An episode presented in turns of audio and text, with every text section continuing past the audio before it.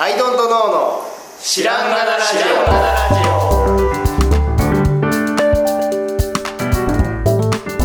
オさあ始まりましたアイドントノーの知らんがなラジオこの番組は僕たちアイドントノーが日常をアイドントノーをしていく中で新しい視点を皆さんと共に発見していくという番組でございますということでアイドントノーですのでアイドントノーの青木です。アイドントノーの春田です。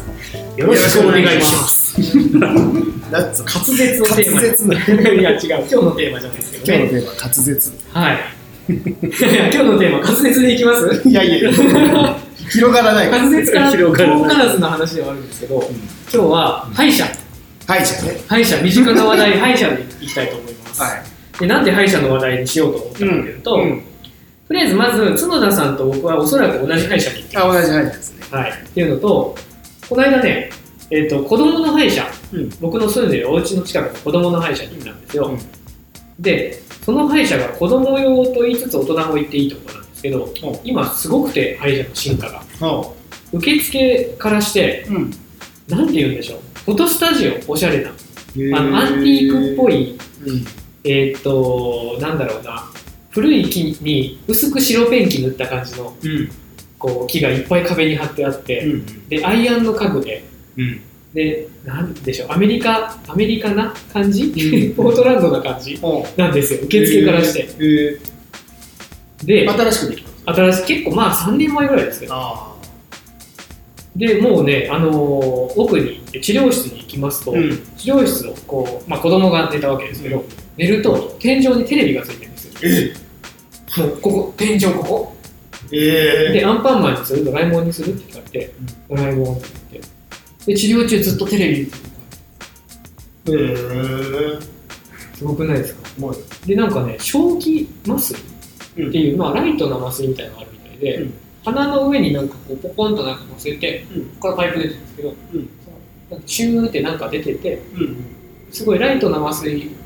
があるだってそれをかけながら治療するんですけどえー、正気麻酔するって言われて、うんするって言うと、うんどれにするって言って香りが10種類ぐらいあって、じゃあ今日バニラっつって俺も選びたい ストロベリーとかいろいろあるんですよでそのバニラの香りを嗅ぎながらアンパンマンを見てるうちに治療が終わるっていうやばい、やばいですよねこんな歯医者知らないと思ってん、僕子供が泣いてる絵しか歯医者が知らなかったそうだよだって歯医者って多分さ、ま、麻酔って、はいそのガチのやつでさあんまり俺ら子供の頃って使われなかった使われなかったし今でも痛いっちゃ痛いですね注射針そう注射針痛いし昔はその、ま、麻酔なしでやられてたうんある程度のとこまでしひどい時の麻酔もあのなんかこう注射を打つ速度うんが圧力が高いと痛いんです痛いでうちらの子供の頃というか、うん僕らの時代は麻酔は麻酔の針自体めちゃくちゃ痛いものなんはいで最近進化して麻酔を注入するスピードをうん自動計測して、うん痛くない速度で入れる麻酔針ができてるんですけどめちゃくち進化してるそう麻酔の注射が痛くない信じられないですよねそれ信じられないそうあれはだからいろんなはい、注射刺される時も痛いうん、あの注入されてる時も痛いがあの後にうやむやになな麻酔でうやむやになってくるうんっていうのを込みで、はもう麻酔というかされてそう麻酔っていうだけで嫌ですよねもうが今はまあ正気麻酔がそこまで効き目はないらしいんですけど、んまあいくらかは楽になるみたいで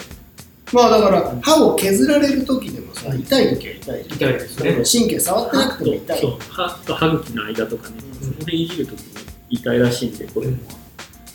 そこのれやっそてのほしい辺を緩める感じなのかおそうすごいねですよでもうまず何にびっくりしたってそのまずインテリアですね あのポートランド感という概念が歯医者にまで歯医者にまで適用されとるぞというのへーで相当びっくりしまして、うん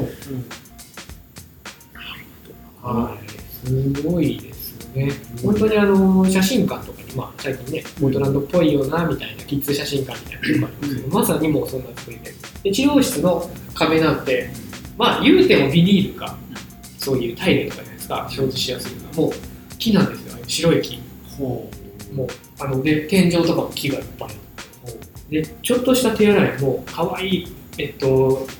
1センチ角のタイル、えっあーってあるおしゃれなキッチンみたいなあーちょっとした手洗いがもうそういうおしゃれな試合のキッチンみたいになって、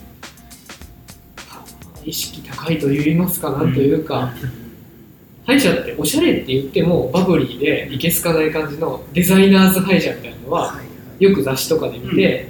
なんかは歯医者もいろいろあるねと思ったんですけど一周回ってこんなに親しみが持てるようなインテリアにねカフェみたいなインテリアになったんだなぁと思って時代の移り変わりにちょっとびっくりしたんですよね。で話を戻すと角田さんも行ってるである、うん僕も行ってる歯医者、で多分堀田さんも年代同じ系の歯医者なんじゃないかと予想するんですけどまあなんていうか普通つうかまあ白い歯医者白い白いですよね、多分。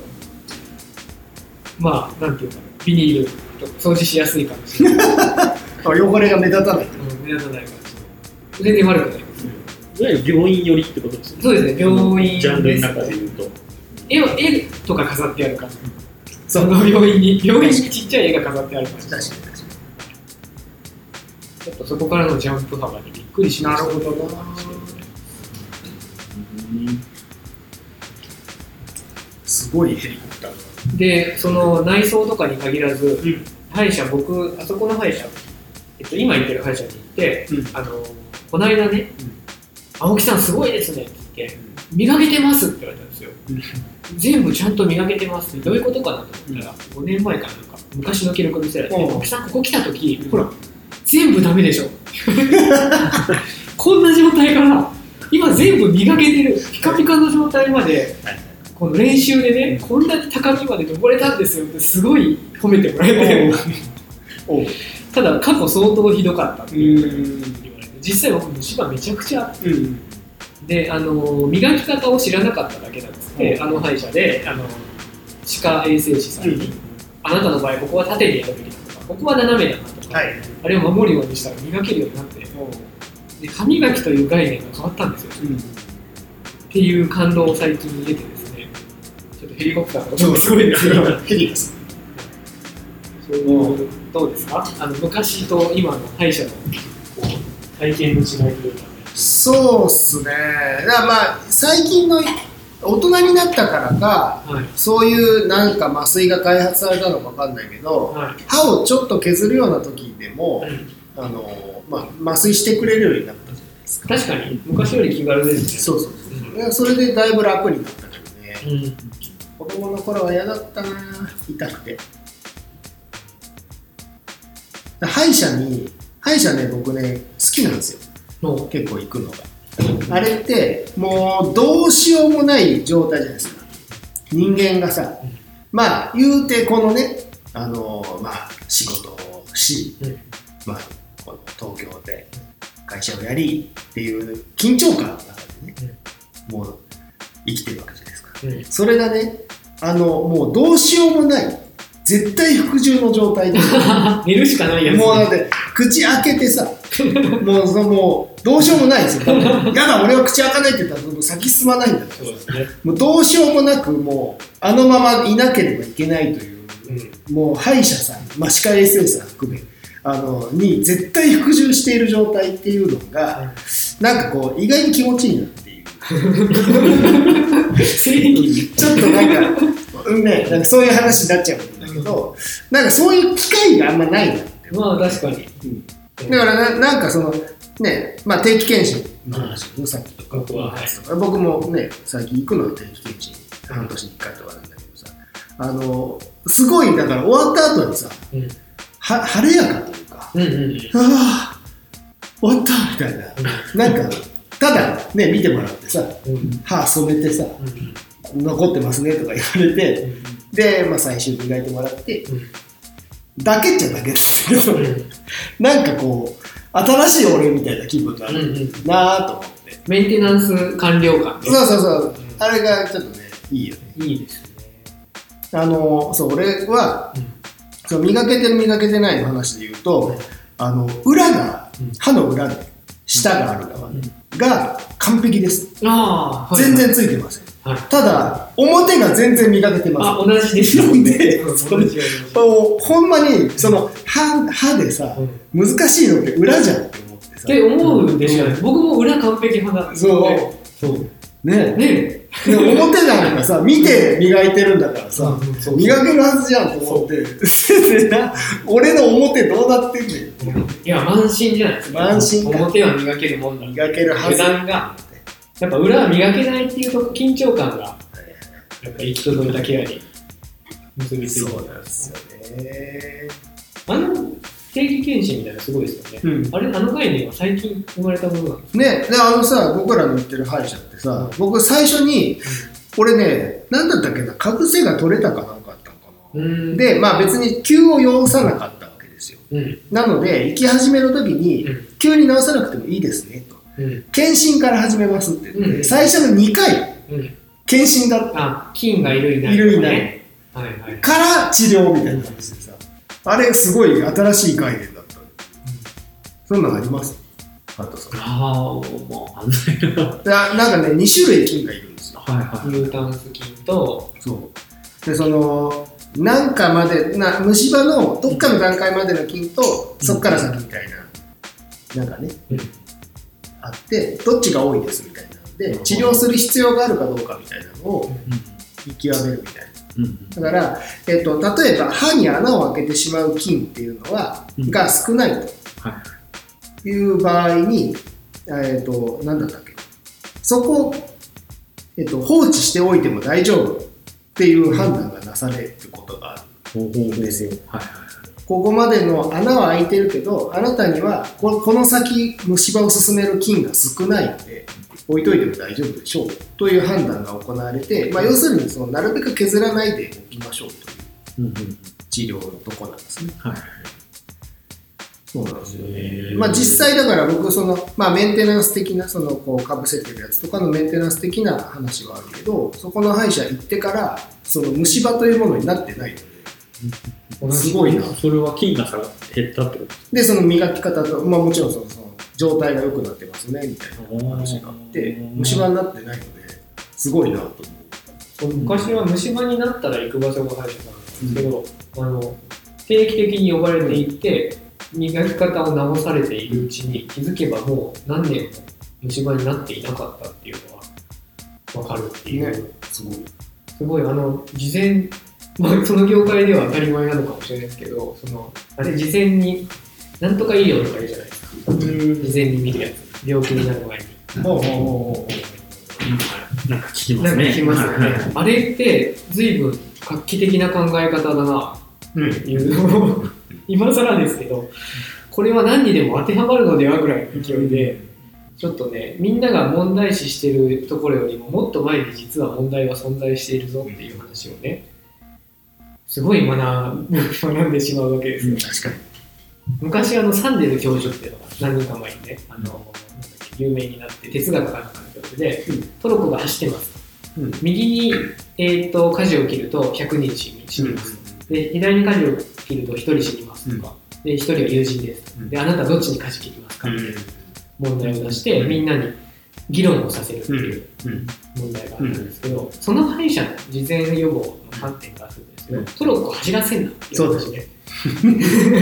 右か左かって言っと言ってる時点で積んでるわけで確かに確かそこを議題に授業をやること自体が間違ってるっていうのはねその歯医者から学びを 学ぶわけでに確かにす何走らせとんねんと人がいるところにもっとねもっともっと根っこのところからっていうのを社会問題ともにね社会問題って言い出す前の前の前の段階でねできることあるんじゃないですか確かにいやもっと根っこのところから歯医者のところで言うと、ね虫歯ってうんもう治療がさうんもうもっとできんじゃねっていう気はしてならないけど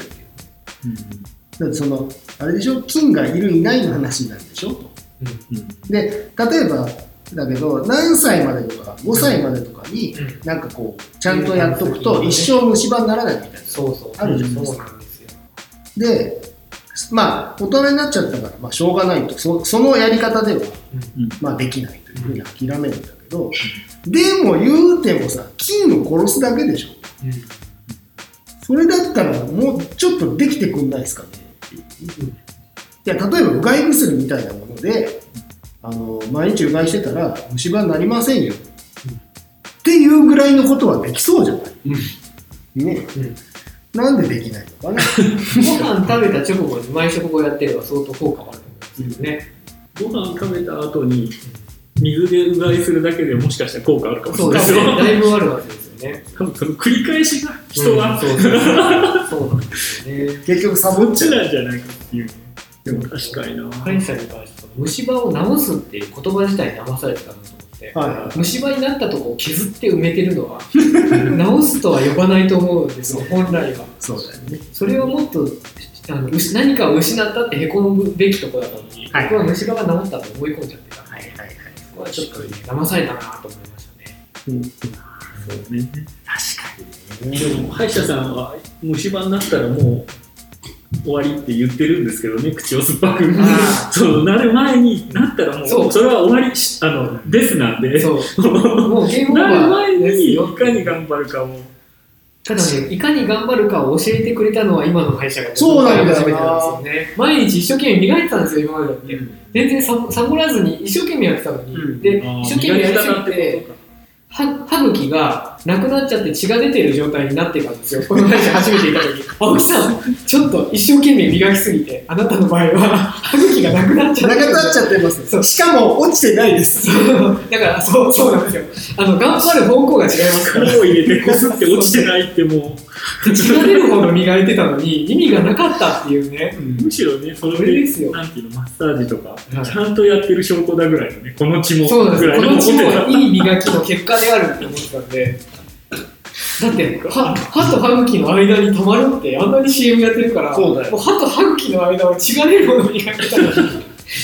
意味がなかったっていうんだからね本当に本当にね本当にいやもう最初に教えてほしいそれはそうなんで全国的に周知してくださいなんかいい例えとかあるんですか例えですかいや壁をこうこするように優しくとかなんかそのああのねやっぱねブラシの仕ブ組みラシというものの仕組みですよねそうあそこのすそれはね学びましたね本当にだから早く磨くとダメなんですよ通り過ぎちゃううんあの歯のこう谷間があるじゃないですかはいあそこにしっかりブラシをこう通過させるんですよささささ すご い同じ同じ道場の弟子だもう広められるんだ。だからもうストローク長くてもダメ短くてもここをグニュグニュするだけだからダメだからこう歯と2個ぐらいの間をこう柔らかく行き来行き来するそう概念が変わったのはブラシという四角い塊を歯という歯という塊に順番にこすりつけたら終わるものだと歯磨きを定義してたんですけどそうじゃなくてブラシは一本一本の毛で毛は毛先しか機能しなくて、はい毛の横は一切機能しないので、あの圧着しちゃダメなんですよ、うん圧着した時点で毛の毛がこう横になる曲がっちゃうんで毛を極力直線に保ったまま溝にいかにアプローチするかってそうそういうのをそうそうアプローチかつ動かすっていうのが速度と圧とそうあと角度で全然変わるっていうのでよ教えてもらっていやだからね歯ブラシって根本的にまず間違ってないから、設計がおかしいと思うんですよあれそうだからあの回転するうんやつあるじゃないですか、うん歯ブラ電動歯ブラシうんあれが一番正しい、ね、やり方として確かに歯に対するアプローチとしてはあれが一番正しいただ平面に対するアプローチとしてあれが正しいかとかああそうなんだよねいうイメージだとあのデッキブラシあるじゃないですか。なデッキブラシで床をこう掃除してですよねイメージでやってました違ったんですよそ れが違うんです違うんです全然違ったんですよそう思い。どっちかなんかそれをそうイメージしてると取れてる気しますよ。なんかそうしますよねすごい取れてる。 青木さんなんかもう余計な部分ができずってそう力込めてなんぼだと思ったんで力はそんなことそうデッキブラシ。で、あのータイル状の床の溝の汚れを取るみあたいなでもやつだった僕んですけどあこんあそうよね。そうなんだろそううか。なんだろう、違ったんだよな。割とそうか。バモブラシぐらいで、バモ、バモ、ふわふわの、ふわふわの毛先でうん何をやるんだろう、あれは。もっと違う概念だったんですよね。そうそうそうだから俺あの概念を知ってから力が全然いらない。そう力力いらないんですすよで実際にその角野さんのあの赤く染めるじゃないですかそれを角野さんのやり方でやってみてくださいっつってこれやったら落ちないんですようん、そうほんで、で、これをじゃあ緩くして、だから角度をこうして、で、こっからここまでのストロークでゆっくりやってみてください。全然さっきの俺のガシガシやってた方が落ちるって思ってたんだけど、うんこの角度と、あのストロークの長さと、で柔らかさでシャコシャコシャコシャコってやったら落ちるんですよ。そ魔法のように落ちる。うたまにでもガシガシやりたくなったりしたいなんかこう、でもそれ手は応えが欲しいからそのガシガシを脱却するのに5年かかったんですよ絶対ここに来てようやく気が出てる落ちる気がしますよね。。そうなんですすよ磨けてるっていうでも違ったっていうのがねでこのこの間の1段階上がった手前は僕は横だけじゃなくて縦でもう磨くってことに気づいてから数年来てて、で光選手が変わったんですようんでその人が斜めっていう概念を導入したんですよ 斜めにすると取れるんですよこれああ、その場所は。そうなんですよっていうことはですよ縦と横の概念があって斜めがあったらさらにその斜めも存在するぞとかね解像度が確かに全然今までと変わって確かに確かあのサッカーのファイブレーンみたいななんか左と右とセンターじゃなくてうあの今ファイブレーンシステムというのがあるらしいんですがおー漫画青足によるとに。おーその解像度を上げることでパスの精度とか受け取りの精度変わるじゃないですかあーっていうぐらい歯磨きにね縦横以外の軸の革新が訪れてなるほどな。衝撃を受けてるんですよねそうなんですよ。そうなんです原田さん、定期検診とかないのああ、ありますよ。やっぱ定期的にははがきが来て、うん。いつもの定期検診の時期がやってまいりました。やってまいりました。行ってないですけど。行ってないです今。年行って行ってなないいですですけよど。ねはがきだとねいけないですよねいや、でももう、ね、うち今らまでではずっと行ってたんですけど、今年こんな感じだから、あなんーかそそうう、か嫌だなっていう。確かに歯医者ね。ちょっとあれですけうど、んそのうちの歯医者が強制的に次の予約取らされるんですよ帰りがけに半年先の、あ、まあ、4ヶあーそうで6すごい月人はどこまでそのなんていうかそうしないとダメな人間がいる ということをよくごいやあ存知のの LINE でね、1週間前に通知が来るんですよ、 ちょっと。で、あの、5月末のコロナの結構の時に、歯医者来いって通知が来て、おーと思いながら行ったけど、やっぱ学びはありましたね、そこで。そうなんですね。いや、だから、歯、歯、自分の歯なんていうものはいかに分かっていなかったかっていうのをね、ちょっとショックを受けた。そう月です。ねえ本当にね。自分のだもんね。そうでちっちゃい子の絵本とかでも歯を磨こうと虫歯がいるよとか、うん磨かなきゃって言うんですよ、うん磨いてたんですよ言いたい僕は磨いてましたあなたの言う通りってそれを方法を教えてくれなかったのは誰ですかっていうのを今いい社いい会社になった結果としてはねちゃんと磨こうちゃんと磨いとったっちゅうねん 俺なりに あんまりそうまたね、あと正しい磨き方とかいろいろルールされてるんですけど、はい今はこういう磨き方が正しいらしい、うん分かったのは人それぞれ磨き方を変えなきゃダメっていう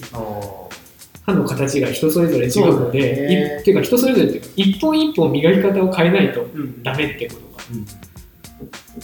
分かってですね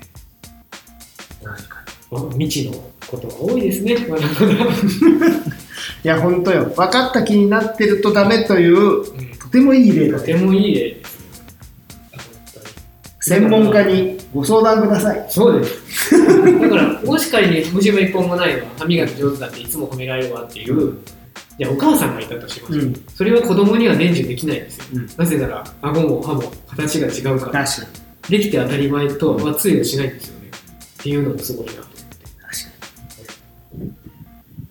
あの、そうそう、俺思うんだけどさ、あの、赤く染めるやつあるじゃん。はあれ、家庭にも欲しいよ。い、一応あるあんみたいで、なんか、一応子供用の、なんか、病院のほど強くないですけど、はいあるはありますけど。であれでですさ、ね、一回こう、お子さんをさ、染めちゃってさ、うんほんで、こう、もう嫌だったら、こう、落とし方を覚えなさいっていう。ね、やりたいですよね。うん、今楽しそうじゃん、ゲーム感覚。そうですよね。で、それだと落ちないんだよ。 だからこうみたいな。こうそうそう飛び出しのね、あれもうちょっとカジュアルにできるといいでそすう。ね、そそうう自分でもやりたいもん。っていうかさ、歯医者でめっちゃ言われるからさ、うん言われる前に、あれやっていかやら確かに確かに。それをちょあのずるいなって思う時あります。あのこうやると取れるでしょ。だって見えてるじゃ ん。そうそうそうそう。見えてないところにかかってんだよ。だからまあ全部白いなと思ってるところをやって、そうで、行ったら、染めたら赤いの残ってる。そうそう言われるズルですよそうそうそうそう。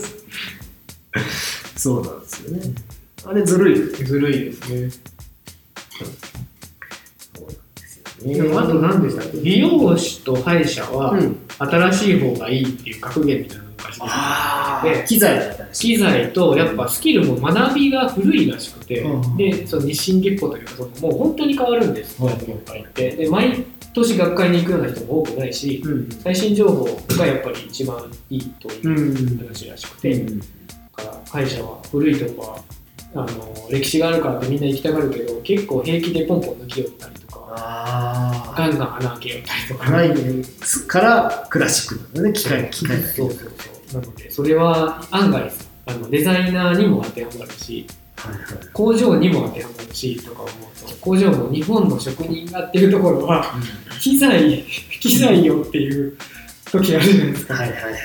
いはい。中国 3D データ大手で MC でガンガンいけちゃうけど日本だといやフロッピーディスクで出してくれるで平気でやってそれを職人芸って呼ばれちゃうとそうだよ ね。おおみたいなのがあるじゃないですか、いや、歯医者ってさ、うんぼ俺ら言ってるところは、レントゲンで最初全部撮って、で、それを画面上でさ、自分の歯がこう並んでる状態を、まあ、僕が行ったらそれ見ながらっていうか、別に今日何してるわけでもないけど、自分の歯が並んでるっていう状態を見ながら、レントゲンの歯が並んでる状態を見ながらやったりとかっていう、まあ、まあ、最新っぽい技術でやってるじゃないですか。で、まあも、そうか、ところによっては、こう、もう、全部頭ごとかぶる、その、それもやったことありますうん違う会社でそれそれだとつなぎ合わせずになんかいいうんうんなんかね歯のやつを見ながらなんだけどっていうのが割と僕なんだ前住んでた吉祥寺とか住んでた時それ当たり前だったんでなんかうんそれよりちょっと前にうん一瞬違う歯医者に行ったことがあっうんうんてまあ株式が取れちゃったかなんかでうんとりあえずつけてくれみたいなうんうんので行った適当な歯医者がうんすげえクラシックなとこで。うんほんで、そのさ、レントゲンとかじゃなくて、なんかわかんないけど、口の中の写真を一眼でバシャバシャ撮られた。おーで、その、何用っていう話その、見た目を表捉えてる面、そうそう、表面をこうバシャバシャ撮られたっていう。それ これは何を一眼って、うちでできるわみたいな。一眼が出たな。そうね、機材とかもね、全然違うんですよね。ああと、私、子供の前だと、すごいの最近、息子がやってたんですけど、歯と歯の隙間をあらかじめ埋めちゃうんですよ。これ入んないようにしちゃうそう。どうせ子供の歯の抜き、跳ね替えあー生え変わりまでだから困らないから、はああ、だから変に虫歯になってい。やこ後に影響出るぐらいだったらって言って、奥歯の方は結構、虫歯と歯の間の溝をもうあらかじめ蓋をして、すげえ。それでもうとりあえず行きましょう。最新。はーってね、10年後にまた何してたんだって。ね、歯だけ10年後にね、恥ずかしい治療法になるのかもしれないですけど、でもまあ、なんか試行錯誤してていいじゃないこの業界って。チ確かに。すごいな。なんか進んでんの、ャレンジしてますよね。チャレンジしてるな。そうそう。で、3D プリンターとかね、NC とか何気に歯医者相性良くて、結構はいはいはい楽しい確ですよ 3D スキャンだったので。歯をね、プリントすればいい。そうなんですよね。もともとそっち系はガンガン使ってましたからね、うん会社。とっても精力的になんかアップデートされるジャンルだったんだなって思って。そうですね。そうだね。まあ、そんな僕らが言ってる歯医者さんの先生は、めちゃくちゃクールじゃないクールなんだ。めちゃくちゃ、あの、まあ、クールという。いいいように言ったらクール。悪いように言ったら愛想が全くないっていう。雑談とかないんですよ。で、その、今までやってて、あの、女の、まあ、なんか歯科衛生士さんとかやってて、ちょっとこうね、気になるところとかあったら先生が来て見る。で、そこから治療が必要だったら、まあ、なんとか、なんとかするっていうのなんだけど、もう先生がバーッと来て、もう何にも言わずに、はいはいっつって始めて、で、あはいはい、ななんとかなんとかなんでってこう言いながら去っていくみたいな。 すごいね、忙しっぷりが半端ない。で、割とね、こう、ガシガシくるんですよ。割とガッて言われて割とガシガシ来て、あとね、割と、あれ、今日割と治療長いなっ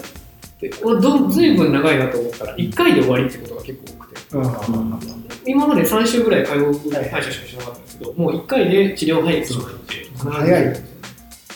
で腕がいい。うん本当に腕がいいですね。なん何にもこう愛想ないけど愛想ない腕がいいっていう。そう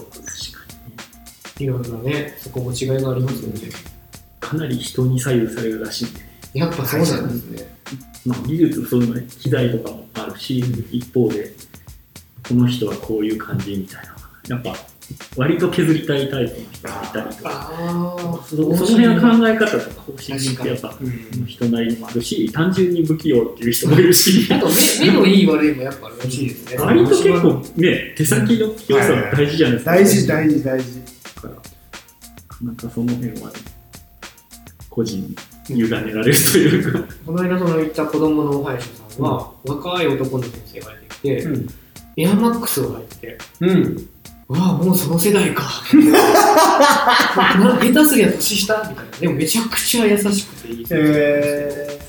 なんかおじさんの歯医者しか知らなかったんで、ちょっと衝撃的でした。ピカピカの白いエアマックスを履いてきたんで、ー、歯医者はおじさんだよ。歯医者はおじさんのイメージあるじゃないですか。でも子供向け歯科だとね、結構、子供向け歯科はひょっとすると、若手が地域の中で参入しやすいジャンルとしてあるのかもしれないです。歯医者ってもうあるじゃないですか、そこら中に。確か子供向けっていうと、うん余地がまだあるみたいな。だから、若手に会うには案外そこが良くて、でに。かつ最新の治療器具が揃ってるのも、キッズ系が熱い気がしました。なるほどで、ね。謎に、あの、看護師さん的な、歯科衛生士さんとかのお姉さんがみんな綺麗っていう。おー謎に、そこは子供に特化するとそうなのかなと思うんですけど。ね、なんねかその辺その開業のお金はどっから出たんだろうね。ねえ、随分な感じですよ。随分桁違いな昔の開業とは。